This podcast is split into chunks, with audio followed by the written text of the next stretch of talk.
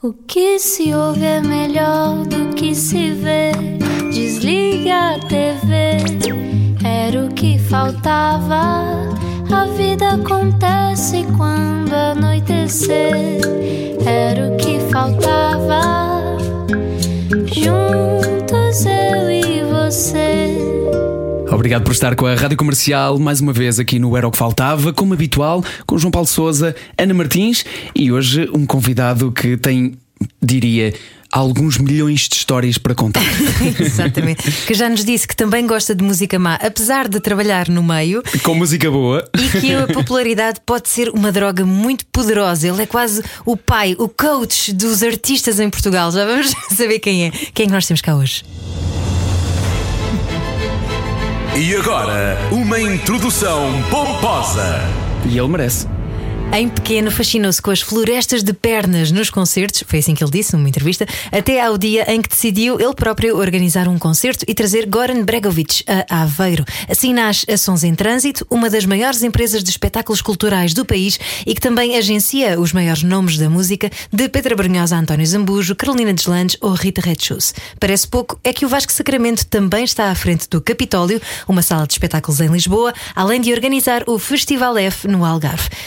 Descentralizar e comover. Será esse o lema? Bem-vindo. Olá, Vasco. Olá, bem, obrigado, muito obrigado.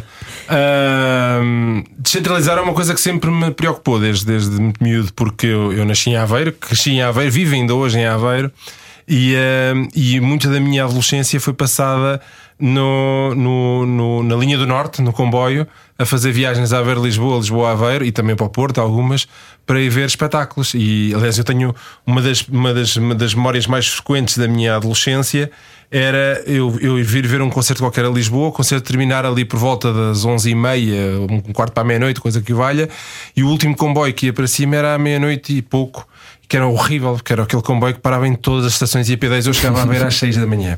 E então eu e os meus amigos, e às vezes chegou a acontecer comigo sozinho, vir espetáculos sozinho, íamos a correr eh, para, para a estação de Santa Apolónia, que ainda não havia a estação Gar do Oriente, não é? E tentar apanhar o comboio. Às vezes corria bem e às vezes perdemos o comboio para ir por dois minutos e depois tínhamos de estar ali a vaguear na zona ali de Santa Apolónia até às 6 da manhã, que era a hora que saía o primeiro comboio da manhã seguinte. E portanto, essa, essa, essa, essa, essa vontade de descentralizar nasce muito daí, daquele que foi também o meu percurso e, da, e, da, daquela avidez de que quem não nasceu nos, nos, nos, nos principais centros urbanos, principalmente Lisboa e Porto, tinha, tinha e acho que continua a ter por, por oferta cultural. Pá, mas isso é, um- isso é uma luta, porque a maioria das pessoas, quando procura algu- alguma coisa mais ligada a esta área como a tua, normalmente tende a ceder a deixar o lugar onde nasceu, deixar o lugar onde cresceu e, de- e eliminar essas dificuldades que continuam lá para quem vive lá, não é?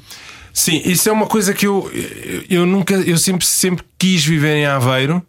Eh, Eu estudei fora, estudei no Porto, estudei em Lisboa.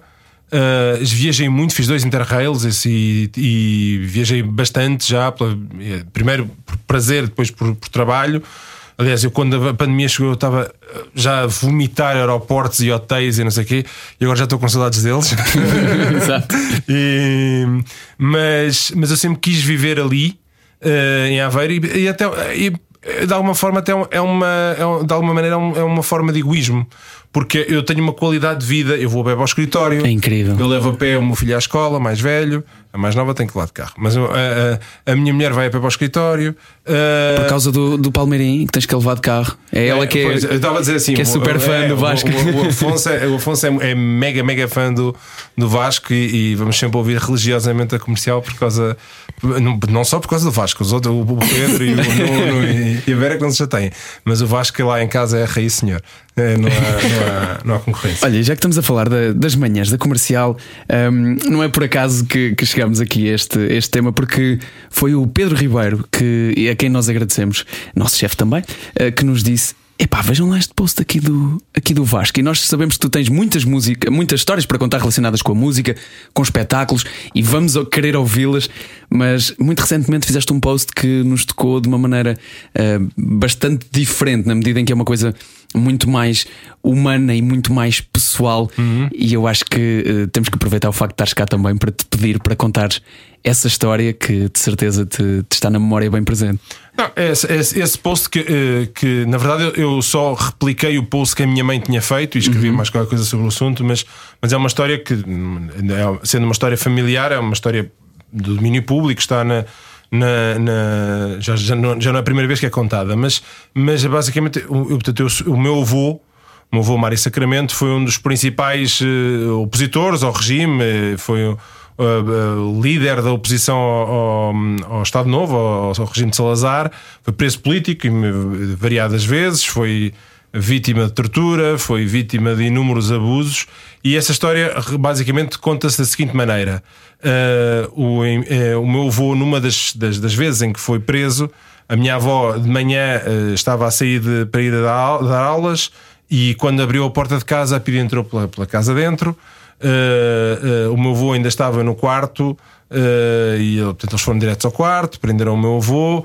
Uh, e, e, e- no meio daquela, daquela confusão toda, fizeram, revistaram a casa toda, à procura, obviamente, de documentos que incriminassem o meu avô. O meu avô era, estava, como disse, muito ligado à oposição, ligado ao Partido Comunista e, portanto, era uma pessoa perseguida pelo regime. E, e no meio disso tudo eh, eh, detiveram quer o meu avô, quer a minha avó e levaram-nos para interrogamento, para interrogatório. Acontece que eh, a minha avó estava grávida de oito meses eh, nessa altura de uma, de uma, de uma terceira, de um, pronto, para um nascimento de uma terceira filha. E como ah, ah, na altura a minha, a, a- minha avó teria que ser interrogada por uma revistada forçosamente por uma mulher, esteve o dia todo no, na, na, PID para a, a ser interrogada e depois até que chegou uma mulher para que a pôde revistar, porque na altura ela não podia ser revistada por um homem, etc. E ah, em função disso tudo, eh, para abreviar também, para não, não, não, não tornar a história demasiado longa, eles foram levados numa carrinha celular. A minha mãe e o meu tio, que eram crianças, as- eh, assistiram àquilo tudo. Foi uma coisa que os traumatizou até hoje. O, o- e, eh, e depois a minha. O meu avô foi, foi preso, ficou preso vários, vários meses nessa, nessa, dessa vez. E a minha avó chegou a casa de- de- depois do dia todo na, na prisão. E como estava grávida de 8 meses, mais tarde sentiu-se mal e acabou por perder o bebê. Ou seja, o bebê nasceu morto. Uh, e a minha avó, mais triste, depois cerca de um mês eh, entre a vida e a morte, em função da. Estamos a falar de uma época em que, obviamente, os cuidados de saúde não eram o que é hoje, etc. E, e- e basicamente foi essa história que eu, que eu, que eu contei na, na primeira pessoa da, da- da- da- contada pela minha mãe, porque a minha mãe vi- viveu aquilo. Eu, eu, eu nasci já depois do meu avô morrer, portanto eu não conheci o meu avô. E já nasci depois do 25 de Abril, portanto não, não vivi essas histórias na primeira pessoa. Agora, toda essa vivência eh, política e, e- e cultural na- da minha família é uma coisa que me marcou imenso e que também faz parte da minha, da minha personalidade. Porque a tua, a tua família necessariamente estava muito ativa, não é? estava muito esperta politicamente. Sim. Mas é engraçado porque eu li uma, ouvi uma entrevista tua, aliás, em que dizias que, apesar de saberes eh, muito rapidamente de que lado é que estavas, mas tens muito respeito por todos os lados, desde que dentro do espectro democrático. Sim, eu acho que há, há linhas que não se podem nunca ultrapassar. São a liberdade, a democracia, o, o- o racismo, a, a- igualdade de género, etc. Há questões que são. Que, não- que- que há- tem que haver limites que nós todos estejamos todos de acordo, que são limites civilizacionais dos quais nós não podemos prescindir. São as regras básicas para nós nos conseguirmos entender e vivermos em conjunto. Isso eu acho que é absolutamente eh, rel- sagrado. A partir daí, eu acho, eu, eu acredito, e, e- e isso é uma, é, uma, é uma experiência que vem muito da- do percurso de vida do meu avô e da forma como ele entendeu a, a- a- a sociedade e, e- e a democracia e a luta pela democracia, a, a- a questão da, da espiritualidade. eu entendo que, que, deve, que nós não devemos tentar não ser manicaístas, tentar não, não ser dogmáticos na forma como vemos o mundo Não é o bem contra o mal. Não? não é o bem contra o mal, sim. E há posições boas em, em todo lado, ou, ou em- ou há coisas que nós temos que aprender uns com os outros, e se calhar às vezes eu tenho razão e outras vezes tens tu. E está tudo bem assim, ainda bem que assim é, né? Eu tive a sorte de ter em minha casa, desde miúdo, muitos dos principais escritores, artistas, eh, atores da, da, da- daquela época, dos anos 80. Eu conheci o Virgílio Ferreira, o Mário Castrinho, o Carlos do Carmo era visita muito frequente lá de casa, o, o José Afonso, por aí fora. Todos eles foram pessoas com que eu, que eu, que eu, eu miúdo, com que eu desde miúdo comecei a lidar. E foi aí que te apercebeste que o mundo tinha infinitas possibilidades e que havia horizontes mais amplos do que aqueles da, da tua escola? Sim, a, minha avó tem uma- a minha, minha mãe tem uma frase que sempre me ensinou que eu, que eu sempre fiz uso dela, que é a verdadeira viagem interior. E isso é uma coisa que, que eu lido muito. Por exemplo, muitas vezes vejo, nós hoje em dia, através dos Instagrams da vida, vejo pessoas que hoje estão em, para tirar uma foto em, em frente ao Taj Mahal e amanhã estão em Bali e depois no dia seguinte já estão em Nova York. E depois às vezes penso, e- e- ok, tu já foste a esses sítios todos, o que é que tu tiraste daí? Que suma é que tu trazes daí? Porque nós, quando vamos uma semana de, ou duas semanas, ou o que for, não interessa, eh, de férias para um sítio qualquer, se vamos, estamos na praia e depois vamos jantar fora, não sabemos muito pouco sobre aquele sítio onde, onde estivemos. Ok, vimos, tivemos, vimos as paisagens, podemos ter falado com algumas pessoas, tirámos umas fotos.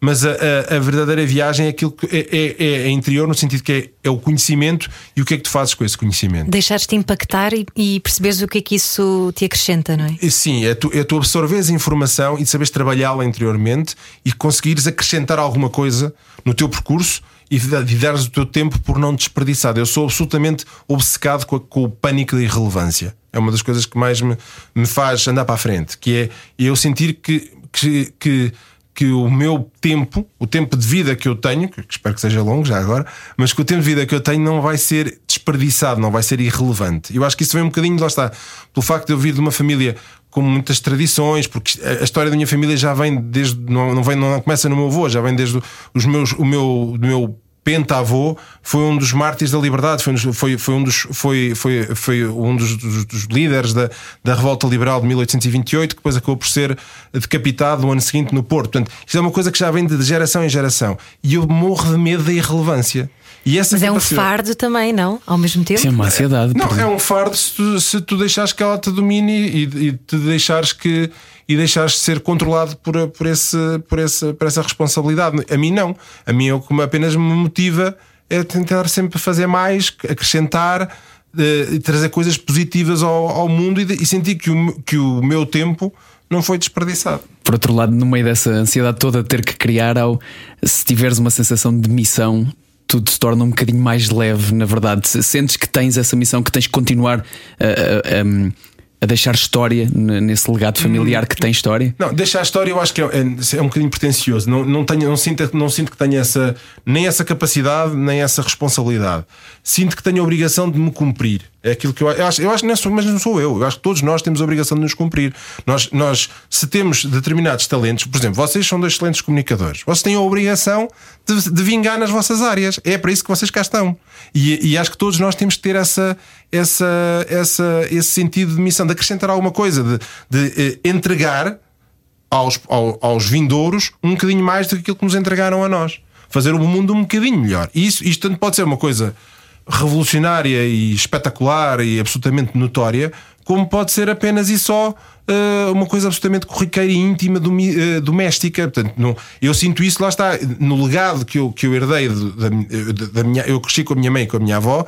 A minha mãe está viva, a minha avó já faleceu, mas o, o que elas me entregaram foi uma, uma sementinha que me, que me obriga a, a acrescentar alguma coisa mais, a, a ser melhor educador ó, dos meus filhos para que eles possam também eles cumprirem-se nas suas atividades, que podem ser atividades maravilhosas, eh, notórias, famosas, ou podem ser apenas excelentes professores primários, excelentes carteiros, o que for, não interessa. Agora, têm que ser bons naquilo que vão fazer. Então a seguir já nos dizes o que é que tu acrescentas com ah, todos os espetáculos e todos os artistas que tu ah, moldas e, e promoves e levas pelo país fora. Até porque neste, neste momento está a ver eh, um bocadinho aquilo que tu. Não sei se é neste momento, já existe há algum tempo. Aquilo que tu falaste há um bocadinho sobre as viagens, de quase colecionismo. Hoje em dia os festivais também têm um bocadinho esse lado de Totalmente. colecionar festivais. Sim, sim. Temos que falar sobre isso também do outro ponto de vista. É já a seguir. Estamos à conversa com Vasco Sacramento hoje, não era o que faltava. Era o que faltava. Com João Paulo Souza e Ana Martins Juntos eu e você. na Rádio Comercial.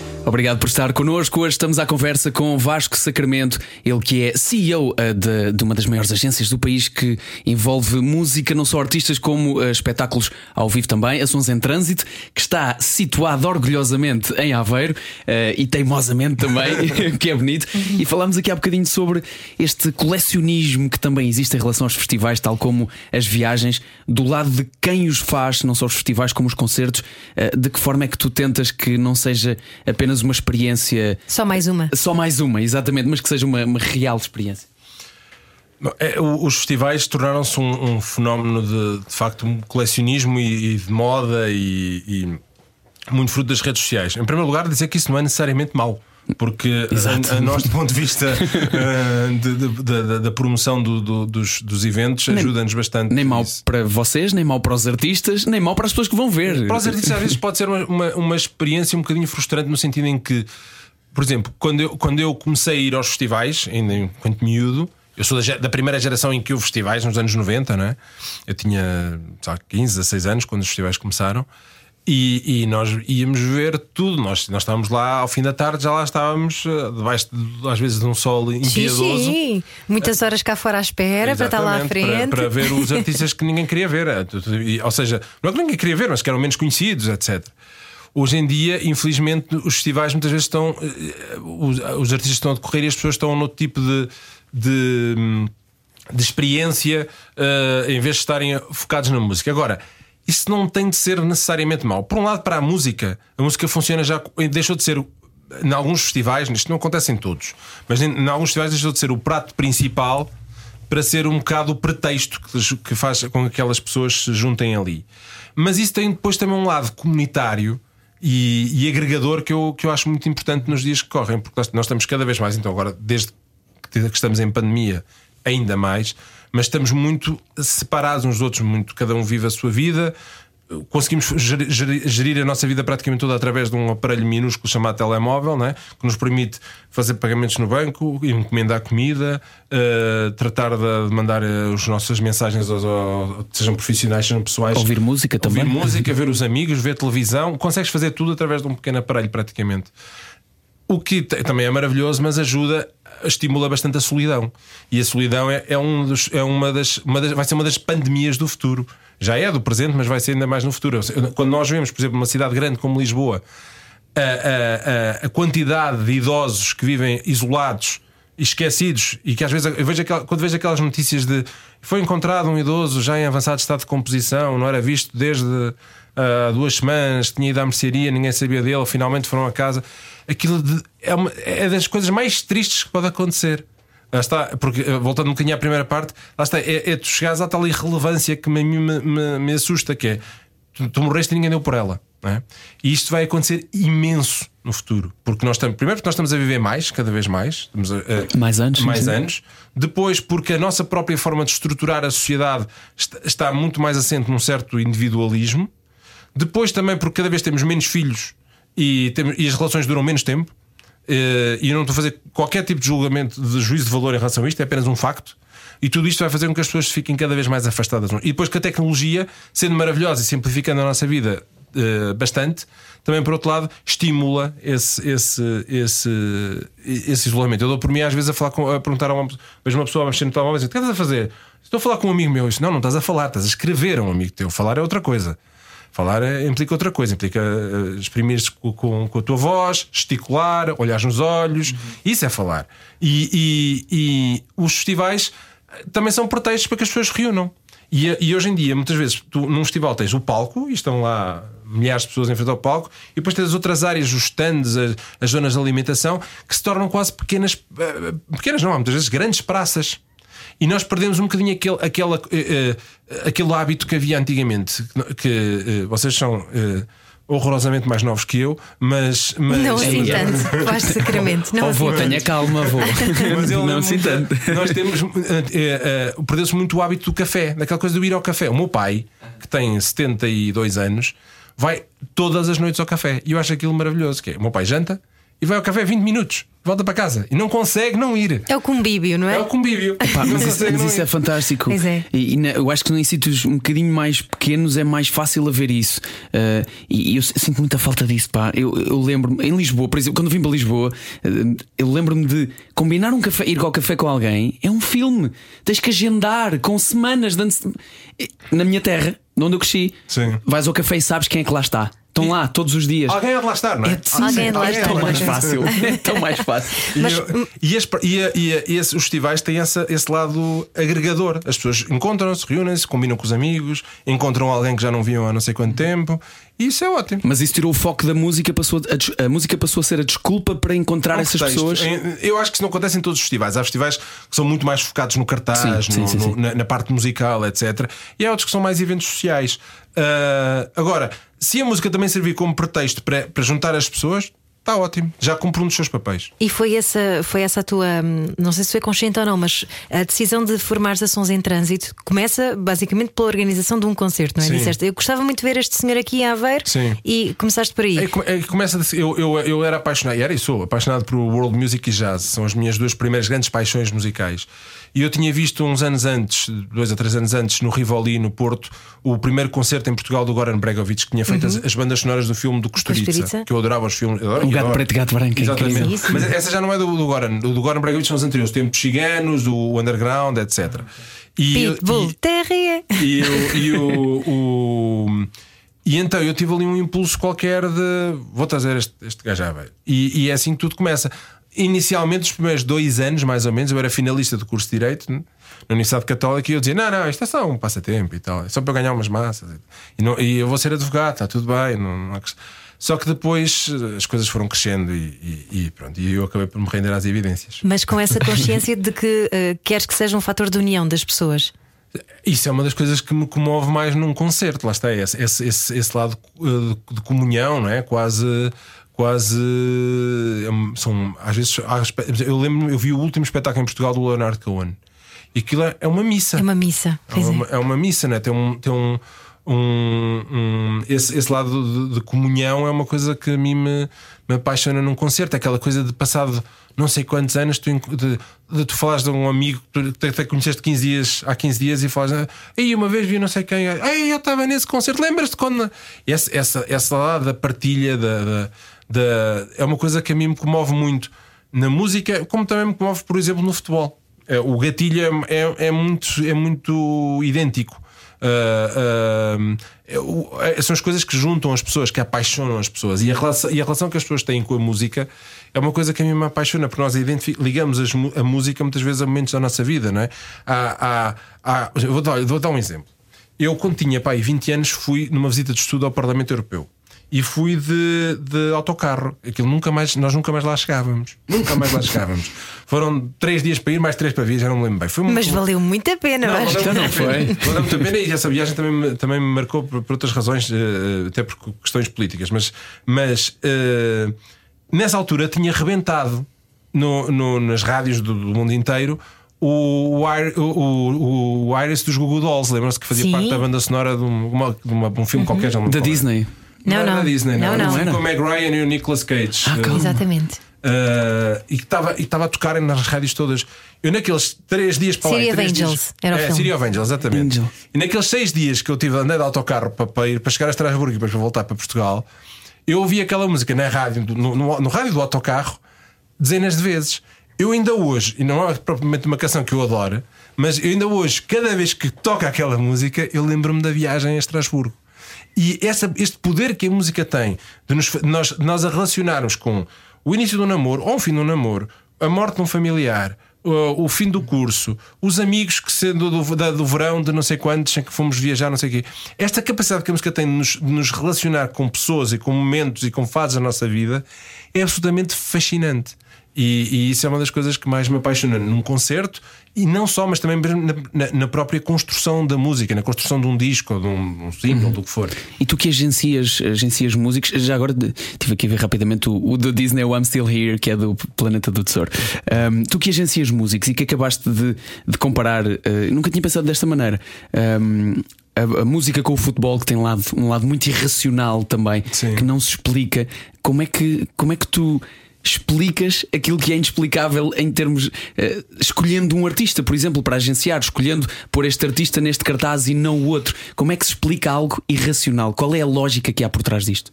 Hum, é, o, hum, essa pergunta é ótima, porque a música tendo. Depois, quando tu começas a trabalhar em música, tu consegues. Tu começas a racionalizar a música. E eu consigo eh, eh, vê-la dos dois prismas. Ou seja, eu consigo ser fã. E consigo ir no carro a altos berros, a ouvir a música a altos berros e a cantar com que um perdido e a fazer figuras muito tristes. Eu às vezes chego a casa, estaciono, desligo o carro e, e entro em casa e a minha mulher olha para mim com ar condescendente e diz assim: Vais, tens de pôr a música mais baixo. que ouve-se quando estás a- Os vizinhos, Isso é um ótimo sinal. Os vizinhos, o que, é que, que é que vão achar de nós? e, e- e é verdade.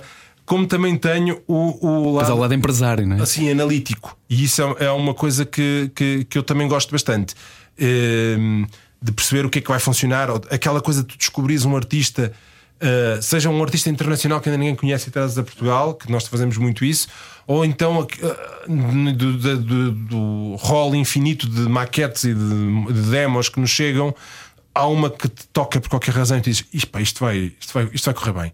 E tu sentires de repente as redes sociais a começarem a mexer, as pessoas a começarem a partilhar aquela canção daquele artista, a rádio a tocar. Primeira vez que tu, que tu metes um, um artista novo.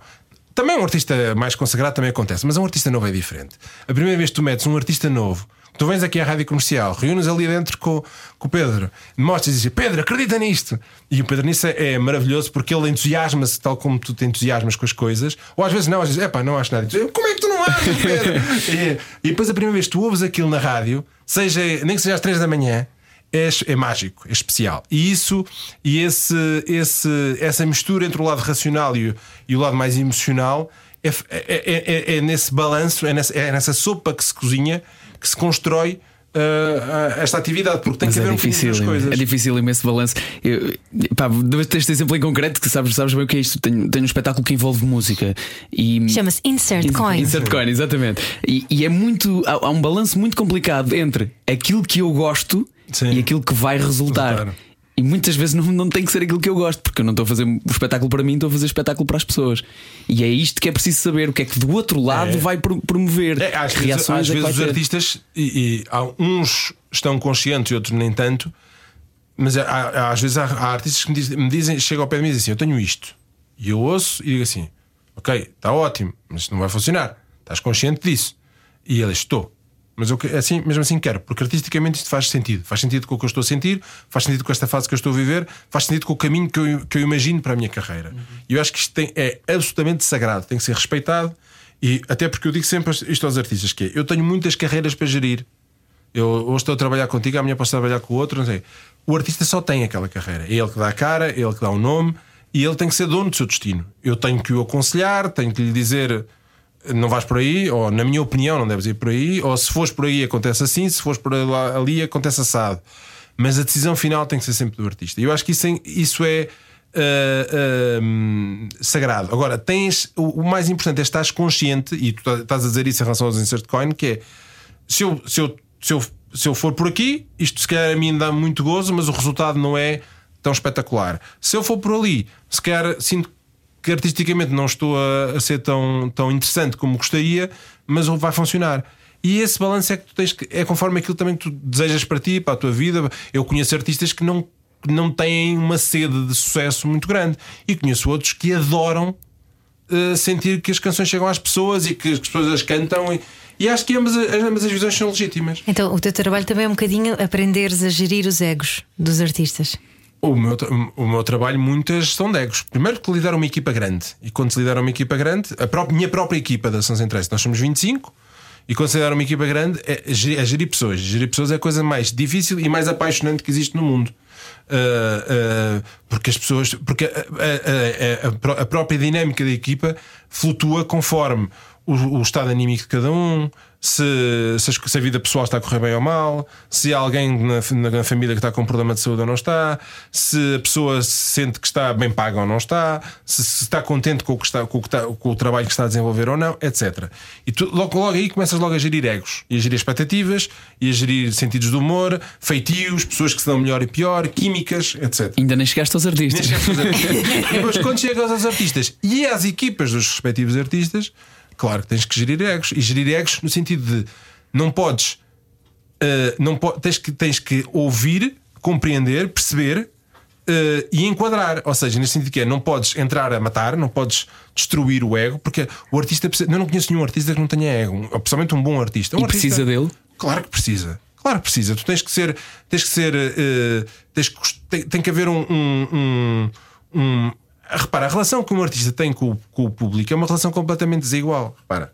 Tu quando sobes a um palco, ou, ou- imagina, vocês, vocês estão aqui ao microfone de uma rádio, ou, ou estão à frente de um ecrã de televisão, ou um artista está em cima de um palco, e estão dezenas, centenas, milhares, milhões de pessoas que estão a avaliar o vosso trabalho e que têm o poder discricionário de decidir se vocês são bons ou maus, se continuam a ver ou se vão embora, se batem palmas ou se assobiam e se para a semana voltam ou não.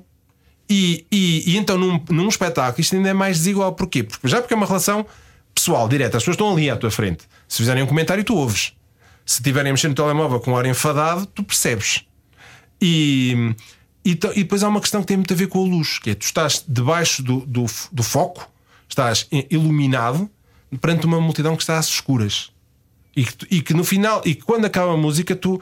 Tu ah, eu- noto muito isso, imagina, um artista que es- que estreia uma música nova num concerto, ninguém conhece, e tu não sabes como é que as pessoas vão reagir. E, e, e há ali um- uma fração de segundo quando a música acaba que parece que o, o- tempo se, se- se- fica suspenso e tu estás à espera da, da reação. E a reação às vezes é fantástica, outras vezes não é, não é? Às, vezes é um- a, a sala explode em aplausos, outras vezes nem por isso. E esse, esse, esse, esse lado de, de- essa relação é extremamente desigual. E, e, e, e, portanto, a exposição, quem se, os- quem, quem se atira para cima de um palco ou para a frente de um ecrã de televisão ou para um microfone de rádio tem que ter um lado meio. Tem que ser meio. Há um lado de loucura nisto. Há um lado de, de, de, de, de, enfrentar uh, um- uma multidão desarmada, apenas com a força da, da sua própria voz e com a sua inteligência. Se isto fosse Roma, eram os gladiadores. Completamente, completamente. E, e, portanto, o ego é fundamental para tu sentires esse apelo e esse- essa, essa, essa, essa tentação pela vertigem que o, que o palco te, te dá. No entanto, Uau. também disseste no início desta conversa que a popularidade pode ser uma droga muito perigosa e já vamos saber porquê a seguir. É já Vasco seguir. Sacramento. Vasco Sacramento hoje no Era o que Faltava. Temos muito para falar ainda. Está com pressa para sair, mas ainda estamos a meio? Era o que faltava.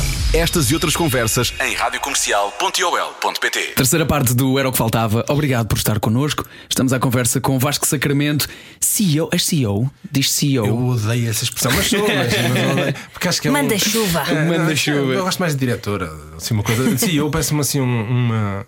Acho um certo. Nós, acho, nós às vezes nós, eh, então na- nesta na, na área em que nós trabalhamos importamos demasiadas expressões que, Sim. que às vezes somos um bocado provincianos nisso, que é, um, manda-me o business plan para fazermos o, o não sei o quê. Pá, E essas coisas, às vezes nas reuniões eu fico assim com alguma alguma vergonha alheia da, da forma como nós não conseguimos. Nisso, nisso acho que os espanhóis e os brasileiros são muito mais. Têm muito mais graça. Concretos e em português. Então vai, és o manda-chuva de ações em trânsito, é? Manda chuva também não. diretor. És o diretor. Sou mas, diretor, mas sou que diretor. basicamente, além de organizar espetáculos por todo o país, também agencias artistas, já dissemos aqui alguns deles, eh, todos os grandes, Pedro. Brunhosa, António Zambus, Carolina Deslandes. Muitos, muitos. Muitos mesmo. E como dizíamos há pouco, a popularidade pode ser uma droga muito poderosa. Portanto, tu também tens que ser um bocadinho eh, quem, quem puxa eh, para os, os pés na terra. Eu acho que o, o, o, o- a relação que um artista tem que ter com, o- com ou a relação que o agente tem que ter com o seu artista é um bocadinho como se fosse um carrossel. Sabem aqueles carrosséis que os miúdos andam que quando um está em baixo, o outro está em cima e, e alteram. eh, eu estou a fazer os gestos, quem está a ouvir na rádio não, não vai, não vai ouvir, mas, mas acho que as pessoas percebem que é quando o artista está em altas, tu tens que puxar um bocadinho para baixo quando o artista está, as coisas não correram bem e o artista está deprimido, porque depois lá está, muitas vezes as- a- a- a- não há meio termo e as coisas são. Dizemos como o- o- os artistas, como são pessoas normalmente extremamente sensíveis, têm as emoções à flor da pele e ou é tudo incrível ou é tudo uma desgraça, né? e normalmente as coisas não, se- não há nunca, o branco e o preto, a maior parte das vezes a, realidade é cinzenta, nem é branca nem é preta. E quando, quando o artista tem as coisas correm mal, tens que o puxar para cima. Portanto, eu, eu normalmente tento andar sempre no polo inverso em que o artista está. É isso que eu tento fazer. Porque nem nós somos os melhores do mundo quando as coisas nos correm bem, mas também não somos os piores quando as coisas, quando as coisas não, não, não, não correm bem. E a ti, a ti quem é que te gera sensibilidade de perceber isso? Quem é que Ninguém, gera a não sei, tua? é, é uma, é, uma, é uma questão. é, não sei, acho que me baseio muito na, na, na- família, muito e na. Mas, mas é um processo muito solitário, sim, Pois, muitas vezes. sim, exatamente. é um processo- e na, mas na minha equipa E também. contra a maré, que, que é mais difícil, não é? Sim, mas, mas é, é um bocado. É tentar sentar, lá está, lá está, tentar sempre, tentar ser sempre o pêndulo, estar sempre no meio e perceberes que lá está que, é, que mesmo aqueles sucessos estrondosos que existem não vão durar para sempre. Vai haver, a carreira de um artista é feita de altos e baixos. O que nós queremos é que os altos sejam o mais altos possíveis e os baixos sejam o menos baixos possíveis. Mas há sempre coisas que vão correr melhor e coisas que vão correr pior. E, e esse também é o mistério. E, e isto é, uma, é, uma, é, um, é um bocadinho como ser. Jogador de casino sem perder dinheiro, que é uma coisa maravilhosa. né? é um bocadinho. Não é assim, porque tem uma, enquanto o casino é sorte, aqui há, há, há outros fatores. Há o talento, há a inteligência, há o trabalho, há muitos outros fatores que contribuem. Mas há um lado de, de, de- de imprevisto e de, e de incontrolável que também torna esta atividade. É ótima, mística não é? Como também. vocês, vocês começam um programa e não sabem se ele vai correr bem ou não, não, é? não sabem se. Mesmo, por exemplo, o ato de entrevistar é um bocado a mesma coisa. Imaginem que o entrevistado não diz nada de jeito, não é? Não fala. E é, é horrível, não é? Imagino. para Vamos vocês. à música. Olha, mas tu lembras-te da primeira vez que te deixaste atravessar, assim, pela música, pela emoção? Eh, a, a música, a primeira, primeira vez, não me lembro. Há sim alguns episódios da minha infância que eu lembro com muito. com muito. Como sendo muito especiais. Nomeadamente a- a- os primeiros concertos que eu vi. O primeiro concerto que eu me lembro de ir foi do Carlos do Carmo. E perdi-me da minha mãe, inclusive, nesse concerto, durante uns breves instantes que na altura me pareceram horas. Ahm, devia ter uns 3, 4 anos, não sei bem. Mas durante a minha infância fui a muitos espetáculos e tenho excelentes memórias de alguns deles. Lembro-me dos Trovantes. Os Trovantes, na altura, eram a maior banda portuguesa. Estamos a falar início dos anos 80, 83, 84, 85, por aí. Ah, Lembro-me do Zé Barata Moura, o Fungagá da Bicharada Claro. que era também ficava lá, o Zé Barata Moura também era amigo da nossa família, ficou lá em casa ainda algumas vezes e eu era o rei do, do, do jardim de infância, porque eu tinha o, o vinil do, do Fungagá da Bicharada autografado. Nossa, não, isso era. E eu achava que isso era do avô Cantigas. pá. Não, não, não, não, não, Zé Barata Moura. Peço desculpa ao senhor José Barata Amor. E, e depois houve o Cantigas, fez uma versão mais tarde, mas muito mais tarde, desse, desse, desse tema. E portanto, a, a música também teve muito, sempre muito presente. E depois eu descobri muita música através de uma coleção de vinis que, que havia lá em casa. Eh, eu vivia lá, está como disse, com a minha mãe e com a minha avó. Portanto, aquela é a casa onde a minha mãe e o meu tio tinham crescido também. E, e havia lá a coleção de vinis deles.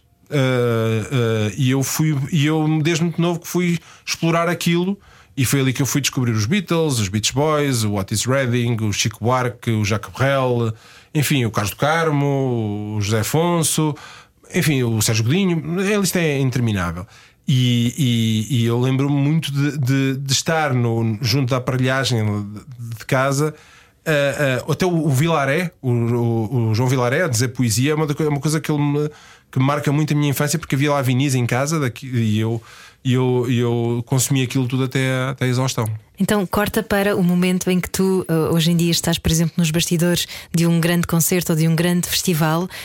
Um, saberes que vais poder passar essa emoção às outras pessoas, uh, como é que tu te sentes? É uma grande responsabilidade, imagino, não é? Mas também são muitos desafios misturados. É um bocado uh, abrir-te ao rock and roll. É, é- é um- pronto, há um lado de, de- de adrenalina que é maravilhoso e depois também há um lado de stress que pode ser eh, paralisante, porque um espetáculo, para que tudo corra mal, basta, olha, basta um corte de luz, basta uma greve de, aviões, basta. o que é que foi o pior que te aconteceu até agora? Ui, olha, Além da pandemia, não é? a pandemia, não, a pandemia é inultrapassável. É uma coisa que, eu- que acho que nunca na vida eu nunca imaginei passar por uma coisa destas. E o início da pandemia foi, foi absolutamente traumatizante porque de repente tudo ruiu. é? Depois as coisas, felizmente, não eh, acabaram por se endireitar. ou- Tu chegaste a dar várias entrevistas a dizer que íamos demorar décadas a recuperar disto. Ainda E ainda acho isso, Ainda sim. isso? ainda acho isso. Acho, décadas, não sei, mas, mas, mas muitos anos. ah, acho que sim. Acho que, acho que o tecido cultural português ficou absolutamente eh, chacinado, porque houve muita gente. E depois nós, nós temos a tendência, quando olhamos para, para isto, pensar sempre nos artistas, porque os artistas são a fase visível. Mas os artistas são o topo da pirâmide, são, são o topo da cadeia alimentar.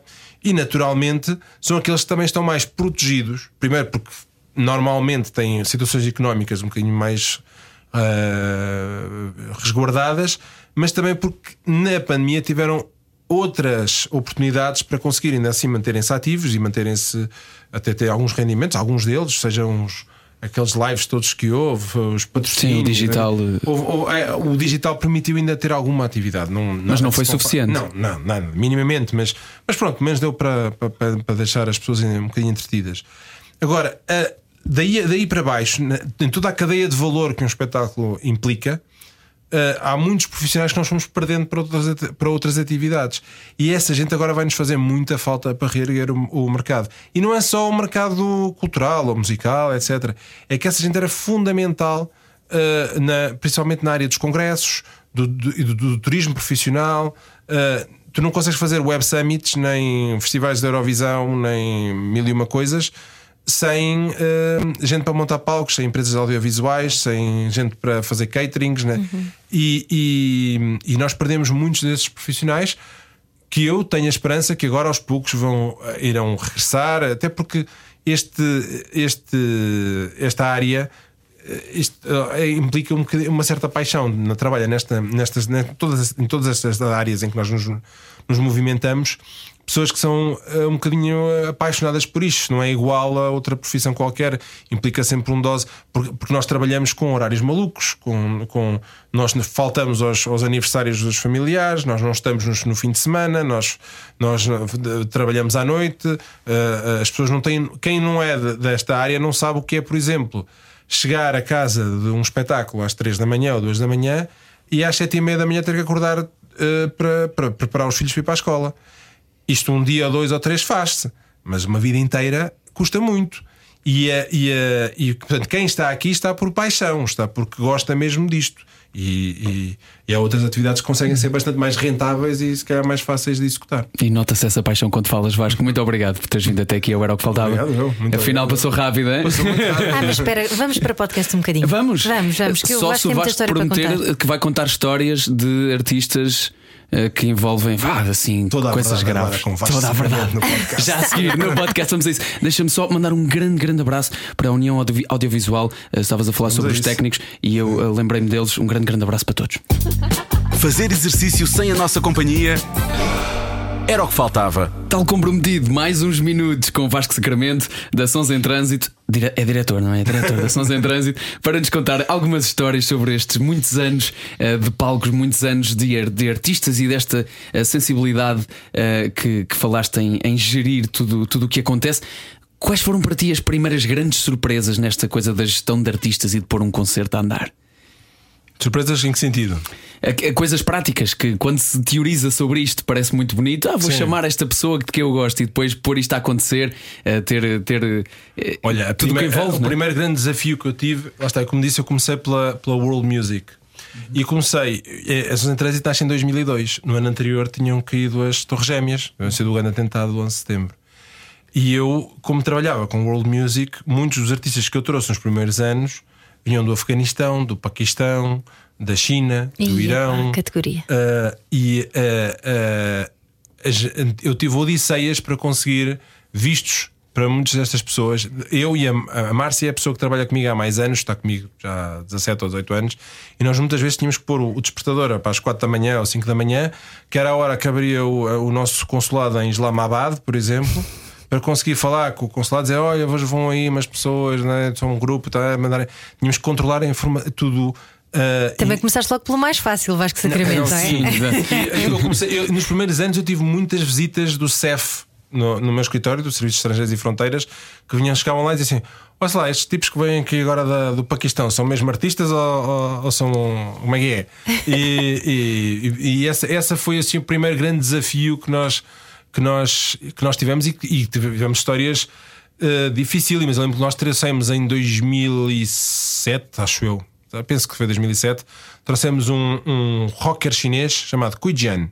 O Kui Jian foi, era o rocker que É o Rui Veloso da China, não é? é o Rui Veloso da China. Exatamente. Sim. E era- Sério? Eu sei mas- quem mas- sei, sei. Mas que era particularmente. ficou particularmente conhecido porque as canções dele serviram de, de hino e de banda sonora aos, aos manifestantes de Tiananmen. Uhum. Uh, que depois deu naquele massacre famoso que fez agora, penso que 25 anos, penso eu, ou 30 anos, já não sei, uh, uh, em Pequim. E portanto era uma figura altamente perseguida pelo regime. E, e essa eh, conseguir trazer o Cuigiani e, e, todos os constrangimentos que isso causou com a embaixada de, de, e a pressão que a embaixada de Pequim, que a embaixada de, de, chinesa aqui em Lisboa fez para que os, para que os concertos não se, não se realizassem, foi uma das, das, das histórias mais, mais marcantes do, da, da, do início da Sons em Trânsito. Depois disso também superam qualquer coisa. Né? Estavas a dizer. Mas trouxemos, trouxemos, e ele, ele cantou, fez, fez, e os concertos aconteceram. E ia-te perguntar então se inicialmente não te viraste para o mercado nacional nada, em termos de artistas. Nada, eu, só, eu, eu, eu entro nesta área mais do agenciamento através do, dos de Olinda, ou seja, eu tinha tido já vários convites para ser agente e manager de artistas portugueses. Tinha dito a toda a gente que não queria, que, minha, está, que eu gostava da world music e do jazz e de fazer festivais e de trazer artistas de países estranhos. Às vezes também já, já trazia artistas uh, rock. Ele me trouxe a Alanis Morissette em 2004. A Alanis era gigante na altura. E a Suzanne Vega e o Brian Ferry e não sei o quê. Até que depois, em 2007, uh, eh, eu por acaso na, na FNAC do Chiado esbarro num showcase dos de Olinda que na altura nem disco tinham. Não era nada, não, não, não, ninguém os conhecia. E eu vejo esse showcase por, por acidente, por coincidência. E o baixista, o contrabaixista dos de Olinda, o Zé Pedro Leitão, é da Aveiro. E a, e a mãe dele é amiga da minha mãe. E o, e o Zé Pedro é que. Portanto, eu estou na FNAC do Chiado por, por acaso e o Zé pensa: Olha, fica aí e vê o nosso showcase porque acho que vai chutar. Aqui. E eu apaixono por aquelas canções completamente. Aquilo é incrível. E, e, e, percebo que aquilo vai ser uma coisa que vai marcar. E passado 15 dias estava reunido com eles e é, e é assim que tudo começa. E depois os de Olinda explodem em 2008. A partir daí, no início de 2009, entra a Namora. Depois entra o, o Pedro Brunhosa ainda em 2009. E, e pronto. E a partir daí. Por acaso, por acaso os de Olinda, lembro-me lembro sempre disto. Um, talvez pela minha idade, eu acho que vocês, vocês se calhar viveram outro tipo de, de geração de artistas portugueses, mas eu cresci muito com a, afastado da música cantada em português. Sim. Cresci muito afastado disto. Eu ouvia todas as bandas que eu ouvia eram grande maioritariamente eram norte-americanas ou inglesas ou qualquer coisa do género. E os de Olinda e os Diabo na Cruz foram as bandas que me fizeram gostar de música cantada em português. Sim. E tenho um carinho muito especial por eles, queria só. Para também, essa, essa, época, essa época foi uma época de, de, de excelente música portuguesa. Final da, da primeira década do do, do, deste século, né? de 2009, 8, 9, 10, 11 foram anos em que apareceram artistas muito bons. Olha, falaste da Ana Moura e é inevitável falarmos também do vídeo que vocês fizeram de despedida à Ana Moura. Sim. A Ana Moura deu o grito do Ipiranga, não é? Para, para explicar Sim. a quem não, não sabe, ela estava convosco já há muitos anos e com a editora e decidiu uh, go uh, rogue, não é? Ficar totalmente independente. Uh, mas para uma relação de amizade que depois acaba por se transformar ao, ao fim de tantos anos, é bonito também da vossa parte fazerem essa despedida e quase esse uh, largar de. Com... Largar as andorinhas. Largar as andorinhas, exato. Como é que isso se faz, Vasco Sacramento? Ah, faz, é assim, eu, eu, é um assunto que me deixa sempre um bocadinho constrangido, porque eu tenho optado por não falar sobre ele e abri uma exceção agora realmente há, há 15 dias, e, mas falo outra vez, não sem problema nenhum. Porque a, a Ana, a Ana esteve connosco 12 anos e foi uma relação muito marcante para mim, porque porque nós conseguimos coisas. O Desfado, que é o disco de 2012 que, que a Ana lançou, é o disco foi o disco mais vendido da última década. E é um disco que, que, que, que vai marcar as próximas gerações em Portugal. Eu acho, acho, acho que é um disco que virou a página daquilo, da forma como se entende o fado em Portugal e da forma como ok, nós podemos ser fadistas, mas, mas, mas vamos trazer aqui outras coisas, vamos experimentar outras coisas, vamos arriscar um bocadinho mais.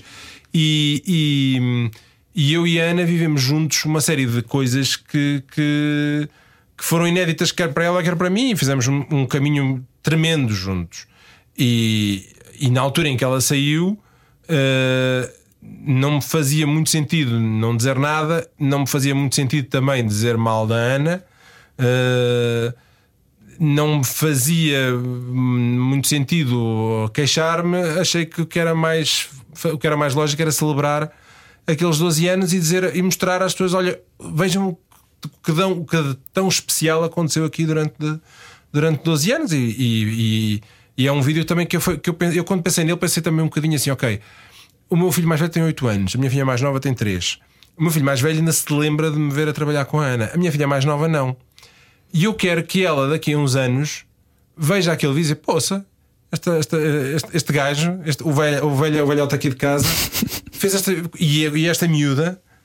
Chegaram, fizeram o Carnegie Hall, a Ópera de Sydney, o, o Concert House de Viena, o- ganharam estes prémios todos.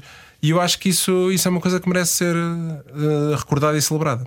É, acaba por se tornar uma relação de amizade também com os artistas que tens, porque Sim. vocês acompanham-se muito uns aos outros, não é? É na é estrada é um- e a vida de estrada ainda por cima. Eu, tenho, eu sou, sou, sou poligâmico.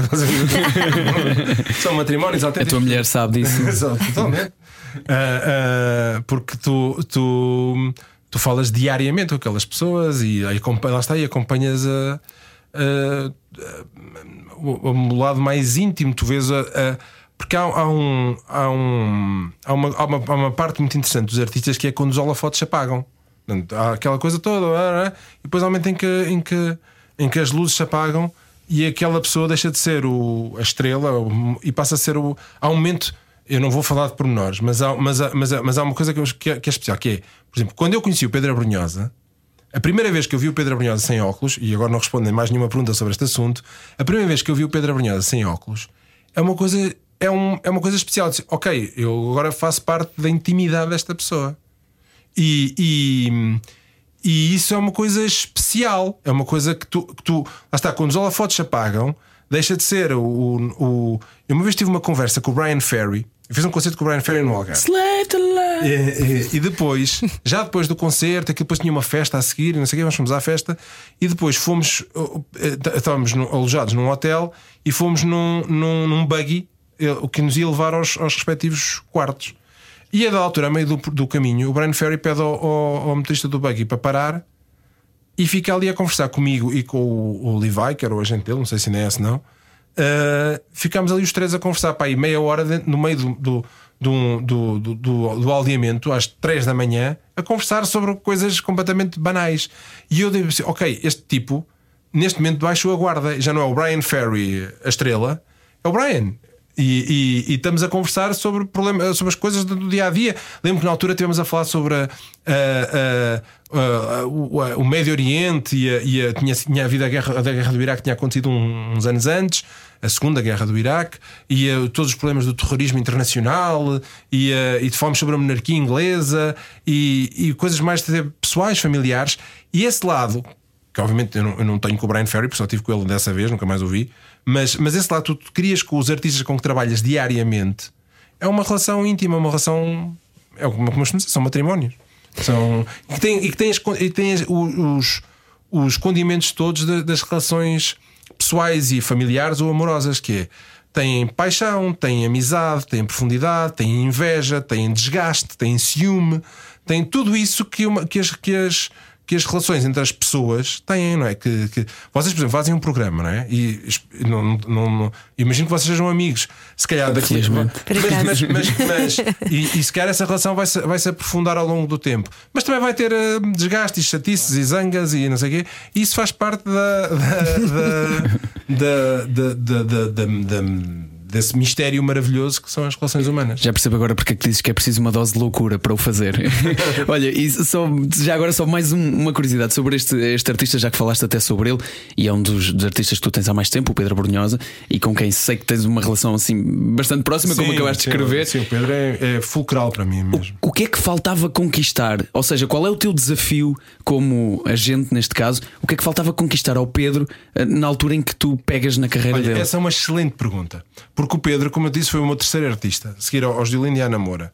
Os de Olinda era- não eram conhecidos Estavam quando a eu começar, comecei. exato. A Ana já era conhecida, mas não era nada do que depois veio a ser. O Pedro já era. O Pedro Exatamente. E quando eu cheguei, a primeira reunião que eu tive com o Pedro Abrunhosa, sentei-me e qualquer coisa que eu pensasse, ele já tinha feito. As salas todas, os festivais todos, e esse, esse desafio é- é, na altura para mim foi muito interessante, porque, ok, eu- já não, eu já não tenho nada para ensinar esta, esta, esta, pessoa. O Pedro, não sei se vocês o conhecem, é das pessoas mais inteligentes e mais cultos que eu conheço. É, é tem uma, uma inteligência vibrante. Tu ah, ficas duas horas a almoçar com o Pedro e estás lá fascinado. E o. Portanto, eu, eu, eu, eu aí tive. uma- Primeiro tive uma primeira fase de humildade em que, em que, ok, vou- mais do que a- a ensinar ou fazer alguma coisa, eu quero ouvir, quero aprender, quero conhecer. E depois tive uma segunda fase, que é a fase em, em que estamos, que eu acho que temos que fazer um balanço entre, por um lado, continuar a criar, e isso o Pedro é fascinante, porque o Pedro não está apenas apoiado nos seus velhos êxitos, está sempre a criar, está sempre a ter ideias, está sempre a querer fazer coisas novas, sempre a fazer novos discos, e depois, por outro lado, há, um, há uma, uma construção do legado que eu acho que é muito importante quando se está a falar de uma instituição como é o Pedro, ou como é o Rui Veloso, ou chutes e pontapés, etc., que é a construção de um legado. É tu conseguires contar a história, tu conseguires que haja documentação. Nós temos feito imensos registros de concertos, de atuações. De, neste ano, por exemplo, no confinamento, o Pedro disse assim: pá, quero fazer um concerto especial, estamos todos fechados em casa. Isto naquele, no segundo confinamento, este aqui do inverno passado. Uh, eu quero documentar isto de alguma maneira. E começámos a pensar como é que íamos fazer e chegámos à, à- à ideia de fazer um concerto na estação de São Bento, com a estação de São Bento fechada. Então tivemos duas madrugadas, literalmente a começar a, a- a gravar à meia-noite e a acabar às seis da manhã ou cinco e tal, quando, que era quando a estação abre, e gravámos não sei quantas canções, e depois já deu na. Esse, o resultado disso, já, já- esse concerto já deu na RTP, com a estação de São Bento, que é um sítio magnífico. sim, sim. não é? Uh, gravámos aquilo tudo ali. É essa construção do legado para que daqui a 50, 100, 200 anos alguém que queira saber quem foi o Pedro Abrunhosa e, que- aquele- conhecer aquele repertório tenham de se apoiar é uma das, é uma das coisas que, que, mais me, que mais me apaixona no trabalho com o Pedro. Mas o Pedro é, é, é, é muito difícil tu não te sentires motivado a trabalhar com ele, porque é uma pessoa com uma com uma curiosidade, com uma, uma abertura às novas gerações. Pá. Quantas vezes que é ele que me manda, que me manda um link, olha isto, e é uma banda nova que ninguém conhece, ou às vezes quantos portugueses e tudo, que é, que é fascinante. Nota-se essa vibração dele também em palco, quando dá concertos de duas sim. ou três horas Olha, e continua olha. entusiasmadíssimo com aquilo. 4 horas e 37. Meu Deus. Mas, no caso do Pedro foi uma aposta segura, não é? Mas tu muitas vezes arriscas com artistas que não conheces de ponta nenhuma, ou com concertos em determinado sítio, ou um festival, ou um capitólio. Sim. O que é que te leva a, a tirar-te assim para fora de pé? Ah, em primeiro lugar, acho que é sempre a curiosidade. Eu acho que o mais importante que, nós, que nos faz mover deve ser sempre a curiosidade, não é? E ahm, de, de querer saber sempre mais e querer aprender mais e querer fazer mais. E depois tem um, eu acho que eh, quando eu primeira- quando eu estava a pensar em ser pai, lembro uma vez tive uma conversa com um amigo e ele disse-me assim: Não penses, porque se pensares vais sempre encontrar mil e uma razões que te vão levar a não, a não ter filhos. É tens que o fazer e a seguir logo se vê. Então é esse o truque. É Tá esse bem. o truque. É esse o truque. Porque, e, é- e, é- e, e na vida há muitas vezes que eu faço, tomo uma determinada decisão, avanço para um determinado projeto e depois penso assim: porquê é que eu me fui meter nisto? Isso sou eu, sou eu na vida. e, e- Às vezes tens que pagar pela curiosidade. é mesmo. É cara. E, e não podes pensar muito, tens que seguir muito intuito. é, Convém ser minimamente racional nas coisas e ponderado, mas, mas, mas tem que haver um- um- uma intuição, um instinto que te diz "Eh, à frente, atira-te. E, e depois umas coisas vão correr melhor, outras pior. E, e o- desde, que o, desde que o balanço seja positivo, desde que o- o- as contas no final eh, batam minimamente certas. eh, há, um, há um- há um caso na minha vida que marca muito isso, que é uma coisa que também envolveu a, a rádio comercial, envolveu aliás todas as rádios, que foi o concerto, e que talvez seja a coisa de que eu mais me orgulho de ter feito na vida. Que foi o, o concerto que nós fizemos na Altice Arena, depois do. Na altura ainda era a Mel Arena, na- depois dos incêndios de Pedrógão. Ah, sim, sim, sim. Eh, Com todas as estações de televisão todas, também. Todas as rádios e todas as televisões e que começa com. com eu, eu, eu, na noite dos incêndios, eu tinha um concerto de- em Alvar da Rita Red Shoes e quando saio do concerto. Olho, olho para o meu telemóvel e vejo os- os- as, as aplicações das notícias, dos jornais, a dizer não sei quantos mortos em Pedro, um grande incêndio, ah, ah, e depois meto-me no carro para vir para casa e o que ouvi na rádio deixou-me completamente transtornado. E na manhã seguinte, a primeira coisa que eu. Que eu há, um, há um amigo meu que me, que me reencaminha uma mensagem de, de um amigo dele que vivia na zona de Pedrógão e que diz: pá, vocês têm que nos ajudar, têm que fazer alguma coisa. Eu- a mensagem era qualquer coisa género. E eu disse: pá, nem é tarde nem é cedo, pronto, vamos a isto. E. e e lembro passei esse dia ao telefone a falar com, as- com as- com os artistas e com as televisões e com a Mel Arena e, nananana. e depois ao final da noite foi um dia louco eu quando, eu quando me percebo no que me estava a acontecer, que tinha uma semana para montar uma coisa, uma, uma empreitada daquela dimensão. Com, com dezenas de artistas. Foram 25 artistas, as televisões todas lá enfiadas, as rádios todas. E eu, há um momento em que eu digo assim: que rei que eu fui fazer à minha vida. e eu. E eu o, mas essa, essa semana foi, foi incrível e esse evento é, é a coisa que eu mais me orgulho de ter eu estive, eu estive lá e lembro-me que da emoção no final quando se percebeu a quantidade exorbitante de dinheiro que se Foi angariou. 1 milhão e 200 mil euros e desse, desse milhão e 200 mil euros que foi entregue à, à União das Misericórdias foram reconstruídas. Aliás, existe um vídeo que, que eu acho que, que, que é muito importante que as pessoas, especialmente que as pessoas que estiveram ali a trabalhar de borda, que foram muitas, foram 700, acho eu. uh, uh, vejam aquele vídeo porque desse milhão e 200 mil euros construí- reconstruíram-se 48 casas, penso eu. Que foram 48 casas ou 47, já não me recordo bem. Que é uma sensação incrível. Que é tu pensas quase por cada canção houve duas casas que se fizeram. Três, três minutos de música Uau. leram duas casas. E outro, outro momento que para mim foi mágico nessa noite foi a abertura de emissão das rádios. As rádios todas em conjunto. Que eu, o meu, meu pai vem da rádio, trabalhou na, na. O meu pai é jornalista, reformado, tra- trabalhou inclusive nesta casa. E, e esse momento das rádios todas unidas em abrir uma emissão em conjunto é uma coisa que, que eu vou recordar até, até ao último dos meus dias. Lá está, a união e a comunhão outra vez. Eu também já estou comovida só de ouvir a tua história. Obrigada, Vasco. Vasco, obrigadíssimo Obrigado. por teres vindo até aqui. Foi o Era o que Faltava hoje com Vasco Sacramento. Era o que faltava com João e Ana.